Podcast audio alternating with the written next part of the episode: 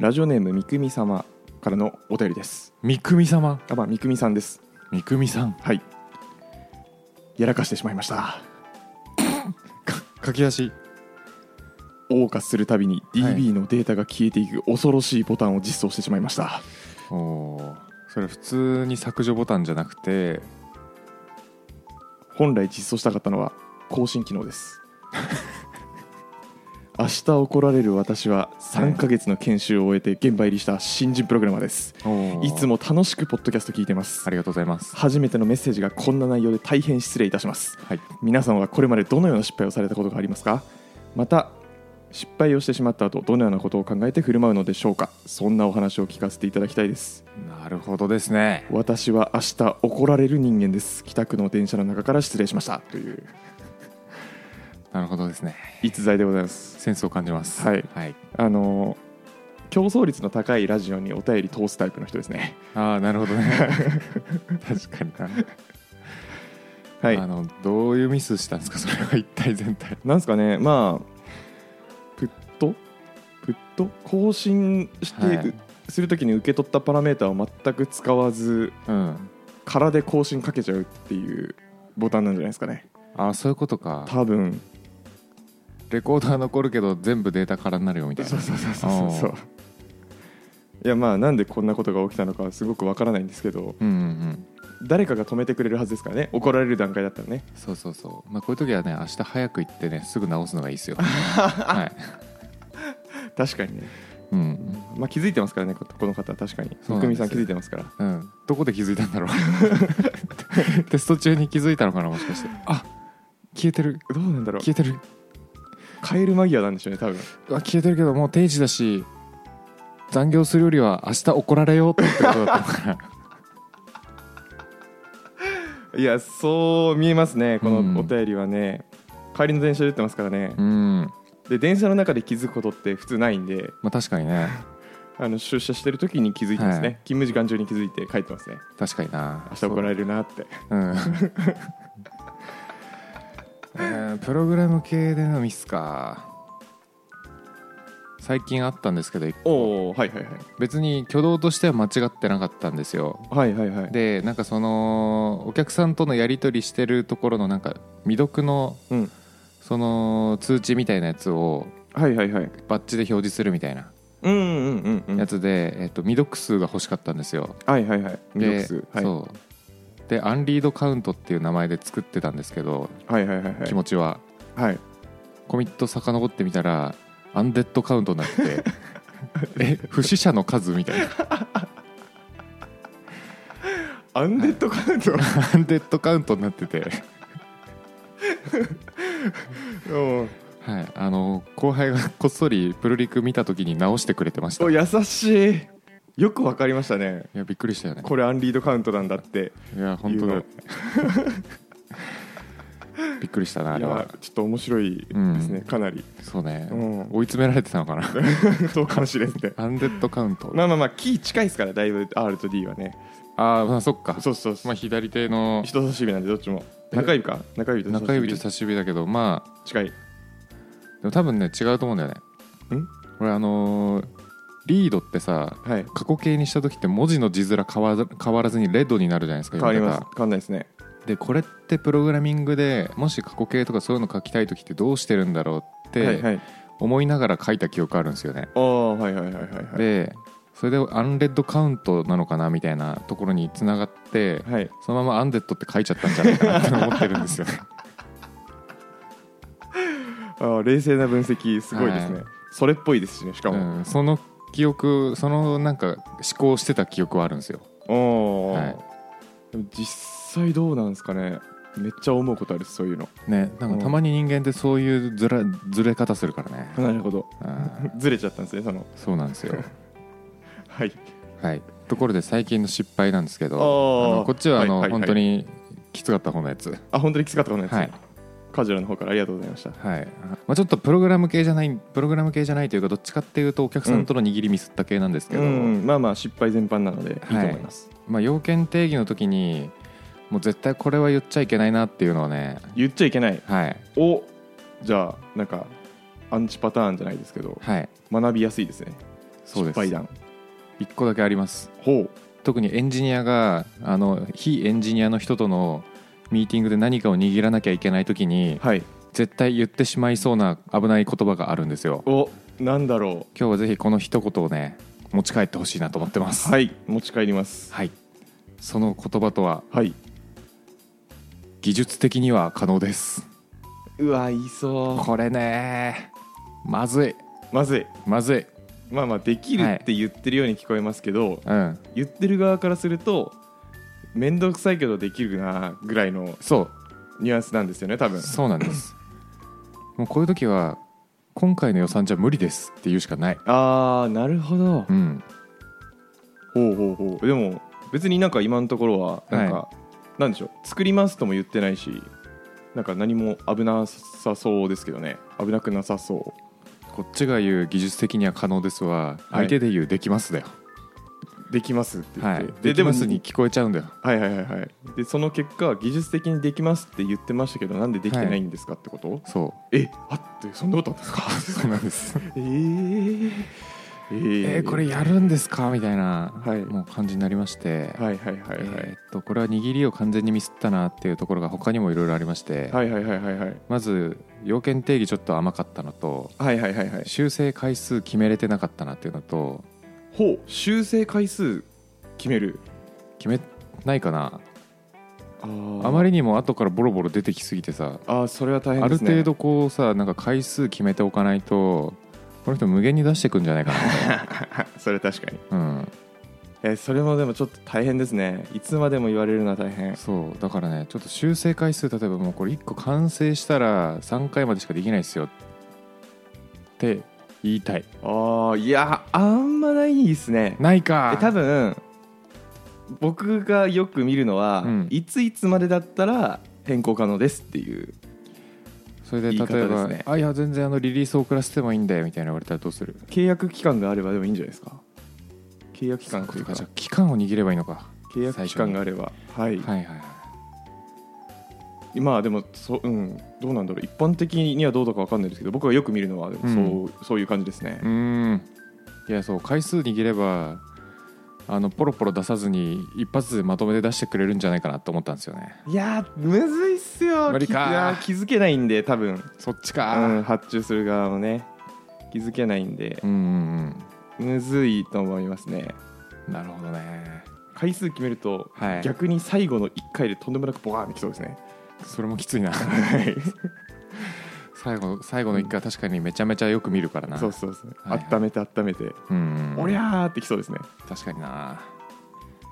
あとめちゃめちゃミーティングの回数も決めればよかったなと思ったんですよねでどういうことですかいやもうなんかミーティングだけで今回の予算を突破したんじゃないかっていう気持ちなんですよ、えー、えまあー、そそれは持ったんですけどでもめちゃめちゃミーティング多かったってことですかそうそうそうええええいるみたいなこれうう請け負いですか、ううん請け負い請負いでミーティングめっちゃするんですねそうえななな何話すんですかそれこっちが聞きたいよそう 今どうなってますかみたいなあ進進捗捗か報告とああかなるほどなるほどこここうしてほしいんですけどみたいなまあまあまあまあまあ毎日はあ おおあんま聞かないなでしょうん週一だと思ってた、そういう社風なのかなって思いながらまあはい確かにねまあマイクロマネジメント入りだったんですねかなり、うんじゃあへえっていうのではいそういうのも回数決めたいなって思いましたそうですね、まあ、はい決めますねそれはそっかはい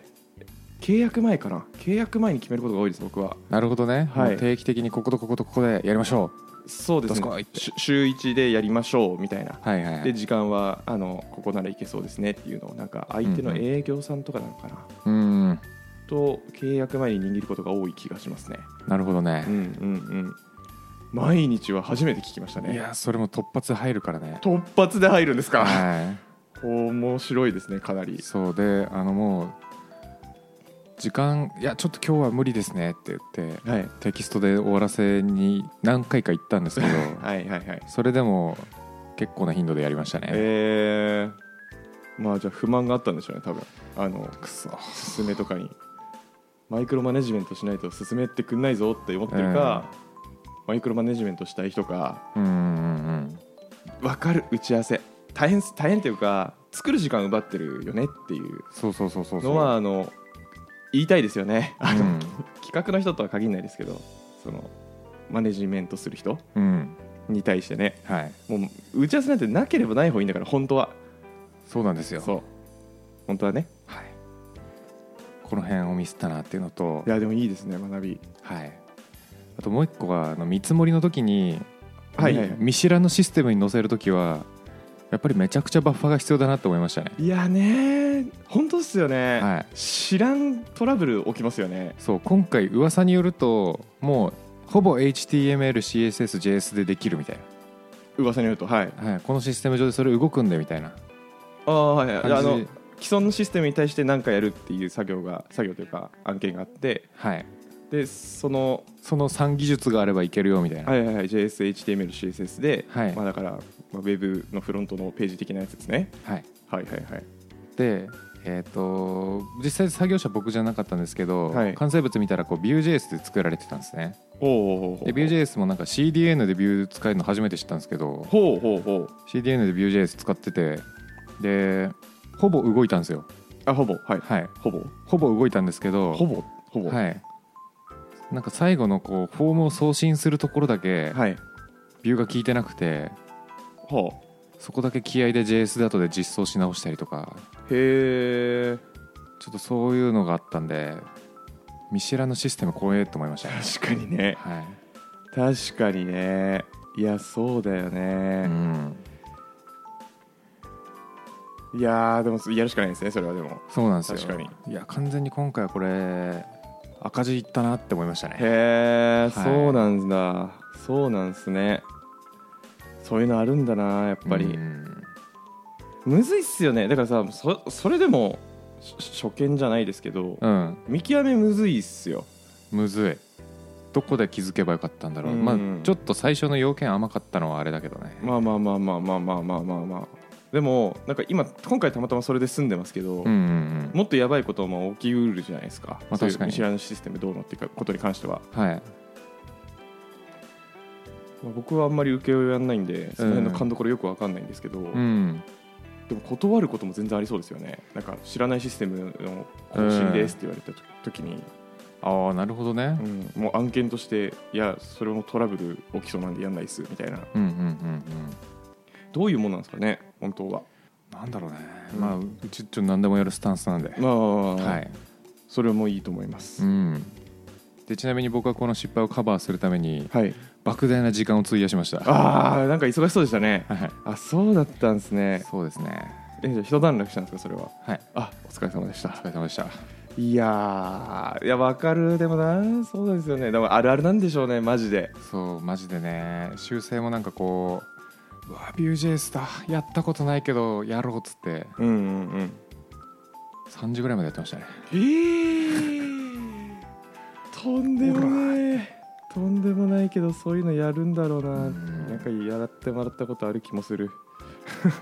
申し訳ない。いやじゃあ、ビュージェイス結構触ったんですかーはい概要は分かるようになりましたわあ素晴らしいでも深いところは分かんないですいやもうあの、はいとにかく成果を作ることに全力ですもんね うんそりゃめちそゃうだめちゃ汚いのができたなって思ったまあしょうがないですできた時にしょうがないです、はいもうだってそんなん整える時間もないしそうなんです 本当に うんあー辛いいやまあでもまだコーディングならまだいいかな、そうねほうまあちょっとこれですごく学びがありましたねなんか今回本当に失敗からしか学べないんですよ人間って本当にそめっちゃ思いますそれううん僕多分のりさんからこの話聞いたんですけど、うん同じあの状況だったら多分同じことすると思う、うん下手したらなんかさうっすらいけそうだなっていうのが見えるときにうん人は誤った行動をするなって 思うあいやあそうですねなんか、ちょっと名前も何も出てこないしふわっとした知識ですけど、いなんかそういうバイアスありますよね正常性バイアスってそういうのでしたっけえなんだっけななんかあるんですよそういうバイアスーあれあれですかあのギャンブルにはまっちゃう原理のやつですかあでもそれもそうなのかな確証バイアスはそうなのかななんかいちょっといけると思った時にえっ、といけそうだなっていう根拠だけを集めちゃって、うんうんうんいけそううじゃないなっていう情報は拾えなくなっちゃうっていうああの行動あはいはいはいはい心理学あるわそれだなっんけだっけなそれ確証バイアスっていうらしいですそれ確証バイアスか、はいえそれじゃなくてあっちじゃないあの痛みを嫌ってあのワンちゃんの方にめちゃめちゃかけちゃうやつじゃないのプロスペクト理論ってやつですねうわ全く聞いたことないですえ結構好きですけどそういう心理というか認知心理学的な話はうん全く聞いたことないこれは具体的な質問を聞くとすごい分かりやすいんですけど、はいはいはいあなたの目の前に、うんえー今2つの選択肢があります、はいはいはいで選択肢 A が100万円が無条件で手に入ります、うんで選択肢 2, には、えーっとコインを投げて表が出たら200万円が手に入るけど裏が出たら何も手に入らないおおはいはいはいはいどっち選びますかえ珍しいな逆に期待値一緒なんですね期待値一緒うわー期待値一緒か100万か200万だったら100万選んじゃう ないやそうここれが300万とかだったら、コイン選んじゃうかもしれないですけどねあマジで期待値高かったらそっち行期待値高かったらくお期待値期待値人間ですね僕は割と ーなるほどなるほど、はいあそれはちょっと正しい選択肢そうで怖いなじゃあ次選択肢2はい間違えた質問に、えーまず最初の選択肢が無条件であまた今はまず200万円の負債を抱えています、あなたああ出たそれですねはいで、えっと、無条件で負債が100万円減額されて負債総額が100万円になるっていうのが選択肢1です、はいはいはいはいで次の選択肢がコインを投げて表が出たら支払いが全額免除されるか裏が出たら負債総額は変わらないと出た わかりましたえでもそれは確かに後ろ選んじゃいますねそうなんですよ、はいっていうなんか期待値変わらないにもかかわらずそういうバイアスあるよねみたいなやつがプロスペクト理論ってやつですね、うんうんうんうんうんそれじゃないそれじゃないんじゃないですか なんかうっすらいけそうならその希望にかけちゃうみたいなあーまあどうなんだろうまあそれはあるのかもなんかになんでしょう多分違う名前がついてるだけでうん根本の原理は多分一緒だと思います、うんうんうん違う名前がついてて違う現象ではあるかもしれないですけどはいはいはいはい人間そういうとこあるよねっていうとこですよねあるね詰まるところうんねポジティブになっちゃいますから無駄にそうなんですよね気をつけていかないといけないですねなんかできそうって思う時あるんだよな、うんうんうん、うん、結構そういう時見知らぬできないことがいっぱい出てくるから怖いよねそうですねうんわかるででもそこを頑張って超えていかないと成長はないっていう気持ちになっちゃってうんチャレンジするぞって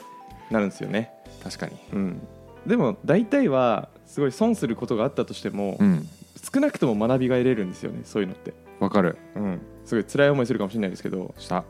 ですよねうんでただ多分それをやってないのりさんとやったのりさんのパラレルワールドがあったとしたら、うんあのちょっと伸びてるんですよね伸びてるだから結果としていいんじゃんって思います確かにはいポジティブまああの、体に無理が効くうちはですけど、おってことはこれがまあ失敗した時の振る舞い方ってことですね、まあ、そうかもしれないなんかどうにかしてポジティブに捉えるってことですか、うん、いや失敗した時は僕まず謝ろうって思いますよ いやまあねそれはまずそうだよ ねさすがに、うん、まあ謝った上でうん、まあでもこれをどう生かすかだなっていう感じですよね、確かになう、んもうだってね三國さんはうんもう DB, がき DB のデータが消え消えていくっていう表現もどあうのなかなかないですよねそうなんだよだんだんとね だんだんと消えていくんですかねうん、どういう感じなんだろうなフォーループとかでなんまあか回してんのかな ワンプッシュで1個消えるのか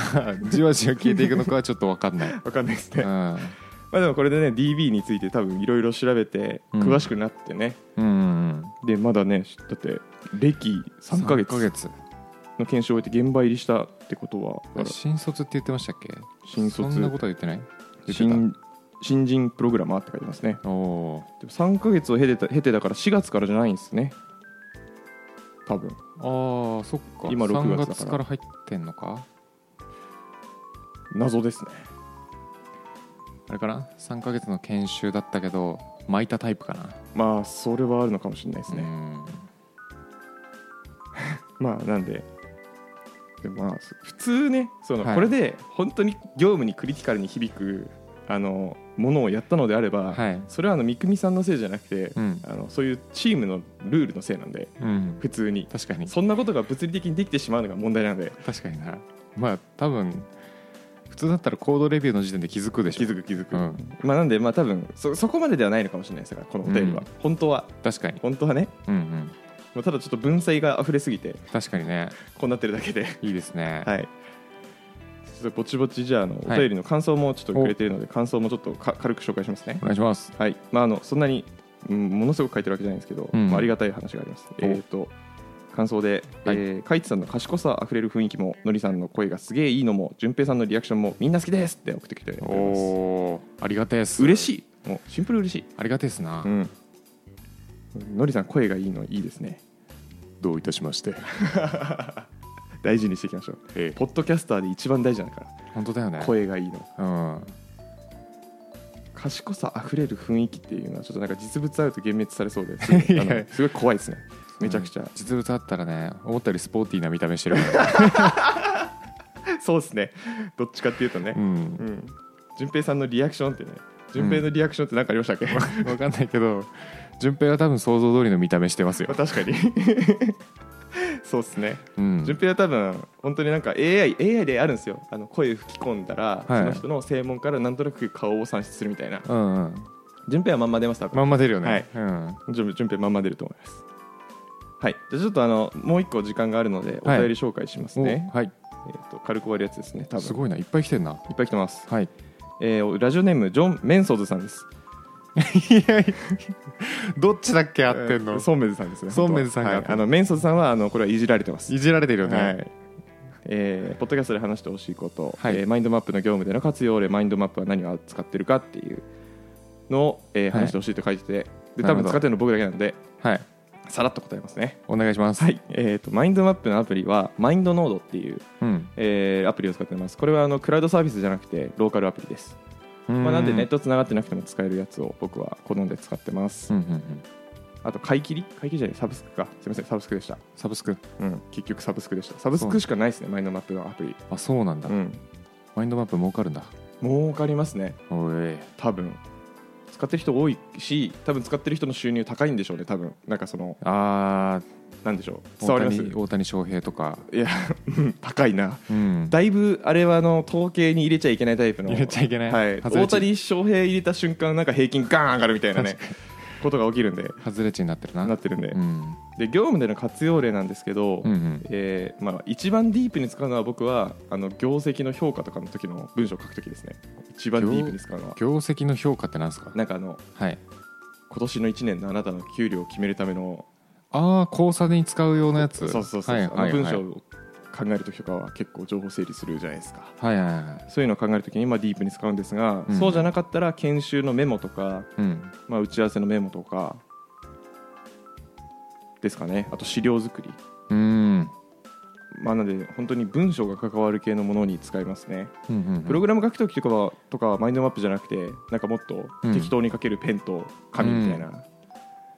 のを使って考えることが多いんで、はいはいはまあ、マインドマップとしてはまあドキュメントはそんな感じですねいうんうんうんこのペンと紙は書くとき使いますねコードでですよね、うんペンと紙使った方がいいですよね使ってない人いるでしょうねめっちゃ使う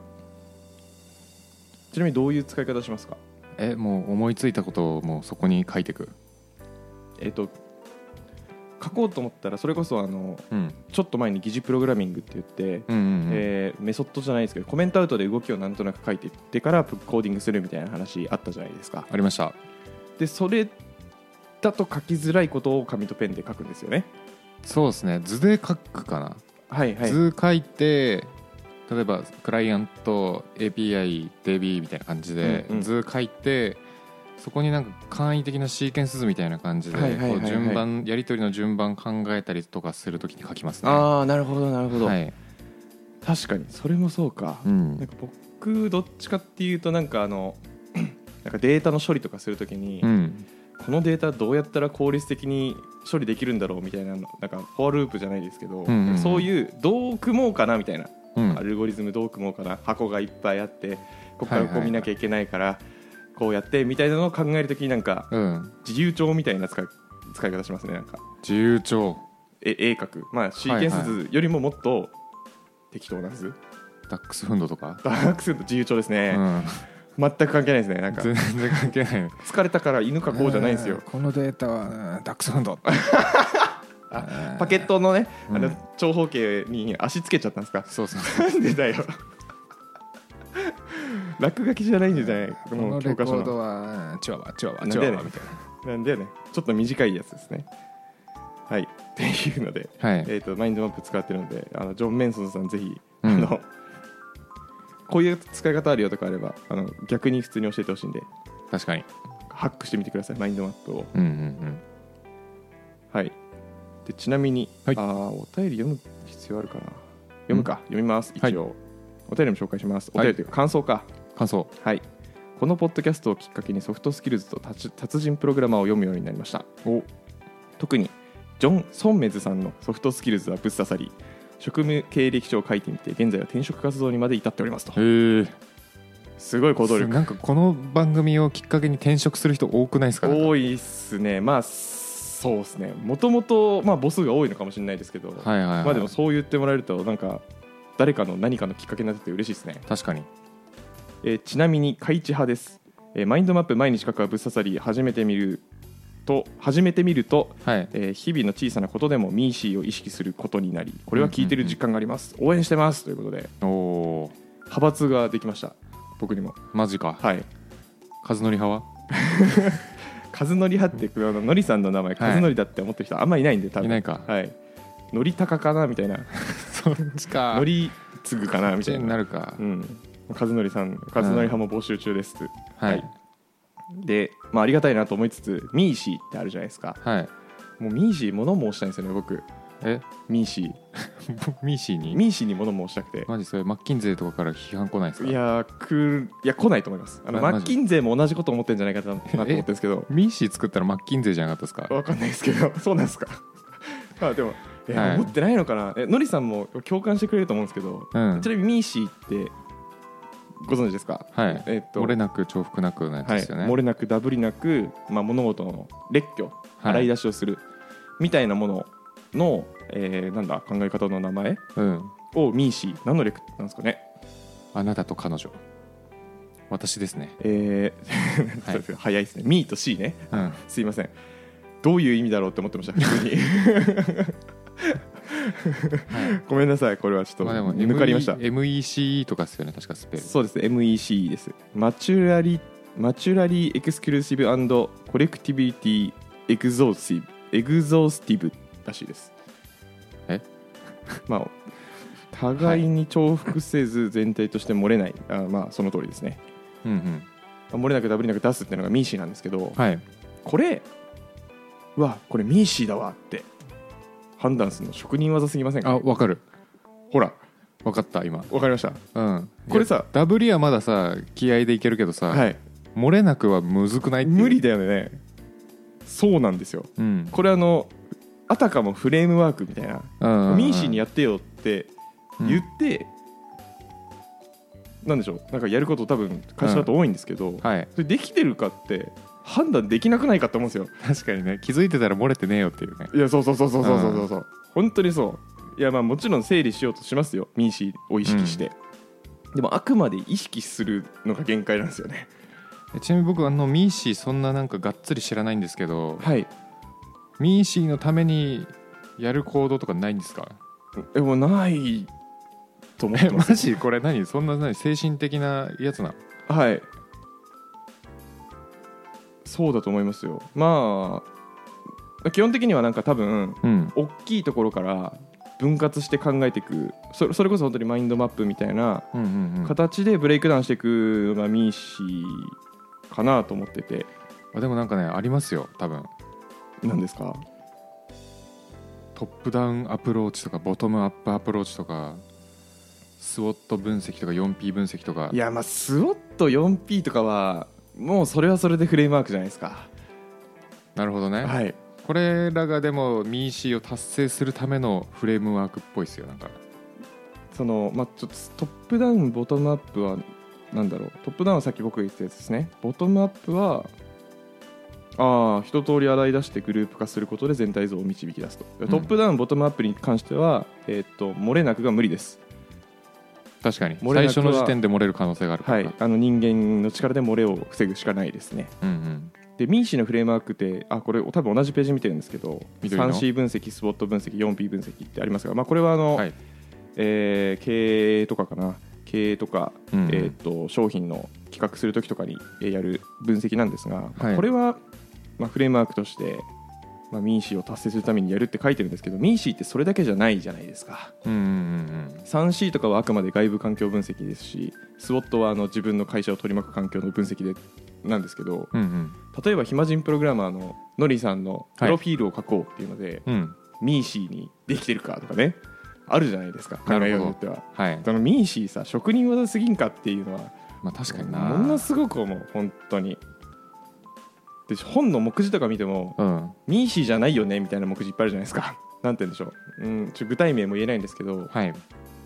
その話この本と関係なくないかっていうのとかうんうんうんこの章ここの章と言う言いたいこと同じじゃないかとかあ